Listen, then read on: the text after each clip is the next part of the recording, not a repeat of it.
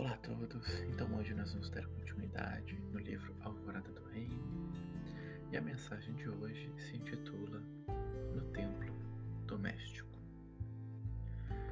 A escola simples alfabetizará teu cérebro, garantindo-te o ingresso no vestíbulo da cultura e a universidade.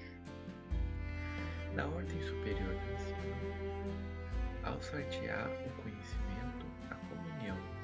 ciência preciosa descerrando-te o acesso à infinita sabedoria. O santuário religioso preparar-te-á o sentimento para a aquisição da virtude e as grandes experiências da fé.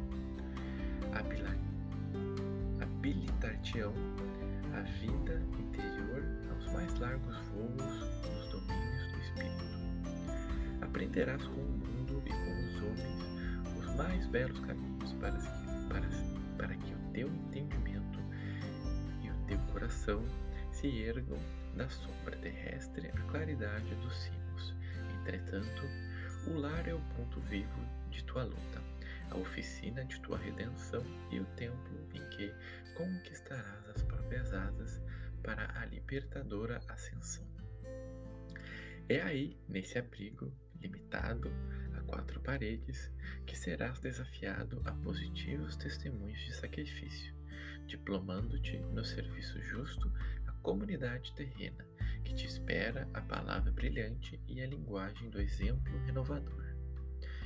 Vives no asilo doméstico, à maneira de quem lhe penetrou os umbrais exclusivamente para aprender a amar, socorrer e servir Dentro dele encontrarás os laços mais puros, incentivando-te a sublimação do porvir e as mais aflitivas algemas a te jungirem ao passado obscuro e delituoso.